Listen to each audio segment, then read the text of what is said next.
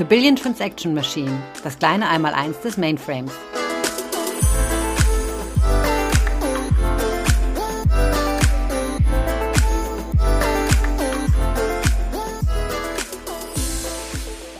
Ja, hello again und willkommen zurück zum Podcast The Billion Transaction Machine, das kleine Mainframe einmal eins. Heute zur zweiten Folge des Themas Container auf dem Mainframe. Mein Name ist Maike. Äh, vorgestellt haben wir uns in der letzten Folge schon. Wenn ihr das noch nicht gehört habt, schaut da gerne mal vorbei und hört da rein. Wir reden heute drüber, wie die Container im ZOS funktionieren. Die sind ja sehr speziell und heißen ZCX. Und damit würde ich sagen, geht's los. Genau, und äh, ich bin auch wieder hier, genau wie in der letzten Folge. Ich bin Redelf. Ähm, vorgestellt hatte ich mich ja schon in der letzten Folge, das muss ich nicht nochmal machen. Ich hoffe, ihr habt die Folge auch gehört, wo wir die Intro in Container auf der Z-Systems-Plattform gegeben haben. Und heute wollen wir uns mal die Frage stellen, warum sollte man denn überhaupt Container im ZOS-Betriebssystem ähm, betreiben und, und laufen lassen. ZOS-Betriebssystem, ich erinnere an Ritas Podcast äh, zu den Betriebssystemen und da speziell zu der zweiten Folge über das Premium-Betriebssystem ZOS. Und ähm, ja, in, diesem, in dieser Umgebung befinden wir uns jetzt und äh, schauen mal, was wir hier mit einer containerisierten Umgebung machen können. Was haben wir denn da? Wir hatten es ja äh, zum Ende der letzten Podcast-Folge schon. Das Ganze hat natürlich gewisse Vorteile. Und zwar, indem man die Workload dann ins ZOS bringt, mit Hilfe von den Containern, schafft man natürlich ähm, zwischen den Anwendungen, beziehungsweise bringt man die Anwendung ja viel näher zu den Datenbanken, wo gewisse Daten liegen können, die von den Anwendungen benutzt werden können. Und natürlich auch zu den Transaktionsmanagern selbst was dann wiederum zu geringeren Latenzen führt und man hat dann einfach ein sehr viel schnelleres virtuelles Netz auch. Genau, weil wir bewegen uns ja hier im ZOS selber. Das ZOS ist ja ein sehr komplexes Betriebssystem mit vielen, vielen ähm, Komponenten, mit äh, sogenannten Adressräumen, in denen sich da die verschiedensten Elemente wiederfinden, ob das jetzt die Jobsteuerung ist, ob das äh, der Online-Zugang ist, ob das Speichermanagement ist, ob das die Security ist und, und, und. Da gibt es eine ganze Reihe von, von ähm, Komponenten ähm, und dann eben auch den sogenannten Adressräumen hier. Das sind quasi die, die Speicherbereiche, in denen sich da ähm, der ganze Betrieb ähm, widerspiegelt. Und das, was wir jetzt hier im ZOS Container Extensions dann wiederfinden, also die Container ähm, basierte Form äh, im, Z, äh, im ZOS, ähm, die partizipiert und profitiert natürlich auch äh, insgesamt an den Aspekten des Betriebssystems selber. Also ich erinnere hier so an Qualities of Service, äh, die das ZOS natürlich aufgrund seiner langjährigen Entwicklung und der vielen, vielen Feature mit sich bringt. Das Thema Hochverfügbarkeit, Parallel-Sysplex, wenn ich also geclusterten Betrieb mache, wenn ich an Datenspiegelung denke, wenn ich an Disaster Recovery denke, wenn ich an GDPS denke, Geographically Dispersed Parallel Sysplex, mit Schwenken von ganzen ZOS-Images auf, auf andere Rechner, falls es mal zu einem K-Fall kommt oder ich mal, mal eine geplante Unterbrechung machen muss an das Thema Workload Management, was ja im ZOS sehr intelligent geregelt ist. Gibt auch eine eigene Komponente dafür, äh, mithilfe derer man sehr sauber ähm, die Ressourcen steuern kann und nicht nur die traditionellen ähm, systemnahen Umgebungen oder, oder Adressräume und nicht nur, nicht nur die, die Datenbanken oder Transaktionsmanager, sondern eben auch ähm, diese containerisierte Umgebung, diese ZCX-Umgebung hier im, im, innerhalb des ZOS. Genau, du hast es auch gerade schon kurz erwähnt. Äh, Thema Sicherheit möchte ich auch ganz gerne nochmal highlighten an der Stelle. Man profitiert natürlich auch generell, es ist ein Betrie Premium-Betriebssystem, das ZOS, mit ganz, ganz äh, besonderen Sicherheitsfeatures eben auch, die für unsere Kunden ja auch besonders wichtig sind. Und Stichwort hier Dataset Encryption. Ähm, aber lass uns doch dann mal noch ganz konkret werden, welche Workload äh, beziehungsweise welche Container und damit auch Use Cases man dadurch auf den Mainframe holen kann, beziehungsweise ins ZOS. Ja, also es lassen sich eigentlich ähm, vielerlei containerisierter Komponenten hier ähm, reinnehmen und laufen lassen.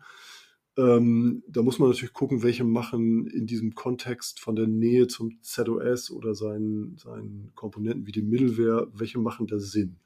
Ähm, sind sicherlich nicht alle, aber es gibt auch eine Reihe von ähm, Themenblöcken oder Komponenten, ähm, wo, die, wo die Nähe zu anderen ZOS ähm, Adressräumen durchaus gewünscht ist und auch Sinn macht. Ähm, eben Maike nannte ja gerade auch schon zum Beispiel das, das virtuelle Netz, äh, die, die kurzen Latenzzeiten, wenn ich mich innerhalb des ZOS selber bewege und nicht irgendwie von außen rein muss, äh, Anfragen stelle und die Antworten wieder zurückbekomme. Ähm, da geht es um Systems Management Tools, ähm, die wir hier als containerisierte ähm, Anwendungen wiederfinden. Da geht es um Analytics Frameworks. Es geht aber auch durchaus um neue Programmiersprachen, die auch äh, im ZOS natürlich äh, inzwischen ähm, ähm, ihren Weg da in diese, äh, ins ZOS gefunden haben. Es geht um Microservices, es geht vielleicht auch um NoSQL-Datenbanken, also so ein bunter Strauß aus, aus vielen Themengebieten. Ja, und was man dadurch natürlich schafft, man, man öffnet einfach die Plattform, ne? Man öffnet den Mainframe, ähm, schafft irgendwie eine ganz offene Plattform, ermöglicht den, den Kunden irgendwie auch Open Source Software zu benutzen, sowas wie ein GitHub oder beziehungsweise verschiedene Git-Systeme können plötzlich auf dem Mainframe beziehungsweise im ZOS genutzt werden. Dann ähm, Software, die es vorher nur für Linux benutzbar war, kannst du damit jetzt auch im ZOS nutzen. Und das ist einfach ganz, ganz cool und äh, ja, einfach, glaube ich, ein gutes Statement. Ja, und ich glaube, als wir, als wir das, ähm, als wir das eingeführt hatten, dieses Thema, da waren auch äh, eine Reihe von Kunden sehr interessiert äh, daran, dass ähm, das mal zu adaptieren und erste Gehversuche zu machen und zu gucken, wie funktioniert das denn eigentlich? Und äh, da stellt sich natürlich dann auch die Frage, was haben wir denn da überhaupt konkret? Was für Container-Runtimes gibt es denn jetzt hier im ZOS eigentlich, Maike? Was haben wir da?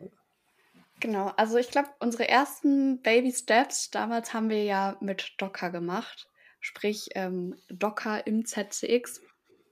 Ähm, in Anführungsstrichen das bisschen Basic-Modell, was auch in der ganz normalen Open-Welt funktioniert. Und dann kam später ja noch ähm, OpenShift im ZCX dazu. Und das war ja auch äh, ganz, ganz wegweisend, weil damit kamen dann natürlich auch ganz neue Funktionen hinzu, ganz neue Management-Funktionen. Können wir vielleicht nochmal ein bisschen drauf eingehen. Mhm. Und wo, wo, wo siehst du die Unterschiede hier eigentlich so zwischen den beiden Ausprägungen?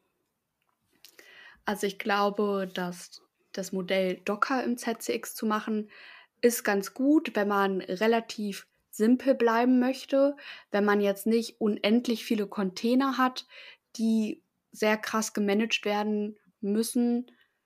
Und OpenShift ist dann sicherlich eher was für ganz komplexe Projekte, in komplexen Organisationen, die dann einfach über ein großes ähm, Management-Tool auch verwaltet werden müssen.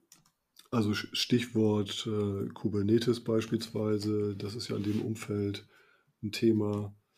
Ja, also wie wir, wie wir sehen, ähm, es, gibt, es gibt zwei ähm, Optionen, die man hier hat im, im ZOS-Umfeld, einmal Docker-basiert, einmal OpenShift-basiert und ähm, Beide haben ihre Vorteile, beide haben ihre Use Cases. Ähm, da fällt natürlich dann auch noch die Frage, ja, wie, wie richtet man sowas denn ein? Ich meine, das, das macht sich ja auch nicht von selber. Man muss ja gewisse Vorarbeit leisten, um überhaupt diese Umgebung ähm, zur Verfügung zu stellen. Was haben wir denn da so an, an äh, Tools und Schritten? Ja, das ist natürlich auch ein bisschen, bisschen unterschiedlich. Ne? Ähm, aber vieles auch nicht, je nachdem, ob man vielleicht generell in seinem Unternehmen eher auf eine Docker-Strategie setzt oder wenn man sowieso schon OpenShift benutzt, auch auf anderen Anwendungen, äh, auf anderen Plattformen, dann macht das sicherlich auch Sinn, diese Welten auch einfach zusammenzubringen. Und generell, wenn man damit jetzt starten möchte auf dem Mainframe, dann gibt es ein Tool, was da der beste Freund oder die beste Freundin sein wird. Und das heißt ZOSMF. Und das kennst du ja auch sehr gut, Redef. Genau, ZOSMF äh, oder der in, in, Langform ZOS Management Facility ist ein grafisches Management-Tool, ähm, fürs ZOS-Betriebssystem oder für, für Themen aus dem, aus dem ZOS-Betriebssystem. Ähm, die, die, diejenigen, die schon länger im ZOS dabei sind, die kennen ja die guten alten Greenscreen-Anwendungen und hier mit ZOS-MF hat man vor na, ungefähr 13, 14 Jahren mal dem Betriebssystem ein GUI übergestülpt, in Anführungsstrichen. Und die Möglichkeiten dieses, dieses GUI, dieser GUI-basierten ähm, Oberfläche nutzt man jetzt, um äh, sozusagen die, die, ähm, die Provisionierung dieser ähm, Containerumgebung sowohl für die Docker-Seite als auch in Teilen für die OpenShift-Seite quasi vorzubereiten. Man hat da sogenannte Workflows, die man ablaufen lässt und äh, über diese Workflows wird dann quasi der Basis-Setup ähm, hier äh, für die ZCX-Instanzen gemacht. Also dass man nachher dann Adressräume kreieren kann und die Adressräume dann eben auch starten kann. Und ich, ich hoffe, dass wir vielleicht für ZOSMF dann nochmal eine separate Folge später irgendwann machen können, um dort die ganzen Möglichkeiten auch nochmal ähm, zu besprechen. Genau, und wenn man den ZOSMF-Teil und die ganze äh, erste Installation einmal geschafft hat, dann ist das ja so, dass man bei der Docker-basierten Variante generell wahrscheinlich eher über ein Command-Line-Interface arbeitet. Das ist bei der OpenShift-Variante auch möglich, aber die ganze OpenShift-Plattform hat natürlich auch eine GUI, über die man arbeiten kann. wenn man das Ganze dann aufgesetzt hat, dann beziehungsweise man kann sich die Container-Images, die man benutzen möchte, aus dem Repo holen, was äh, Redef in der letzten Folge schon ganz gut vorgestellt hat. Und am Ende sind die Container dann einfach ganz normal per IP-Adresse erreichbar. Genau, der, und ich glaube, der große Unterschied ist auch noch bei Docker.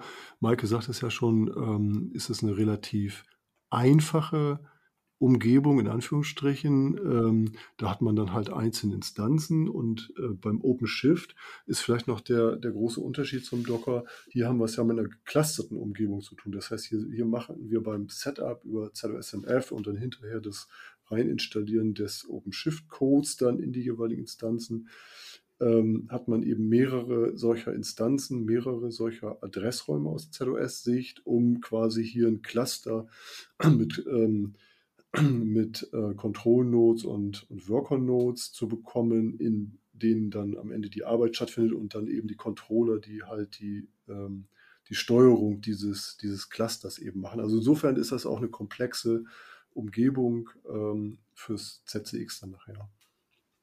Ja, ich glaube, wir könnten darüber tatsächlich noch stundenlang reden. Ähm, das Schöne bei dem Thema ist, dass es da auch tatsächlich mittlerweile relativ viel Literatur auch zum Nachlesen gibt.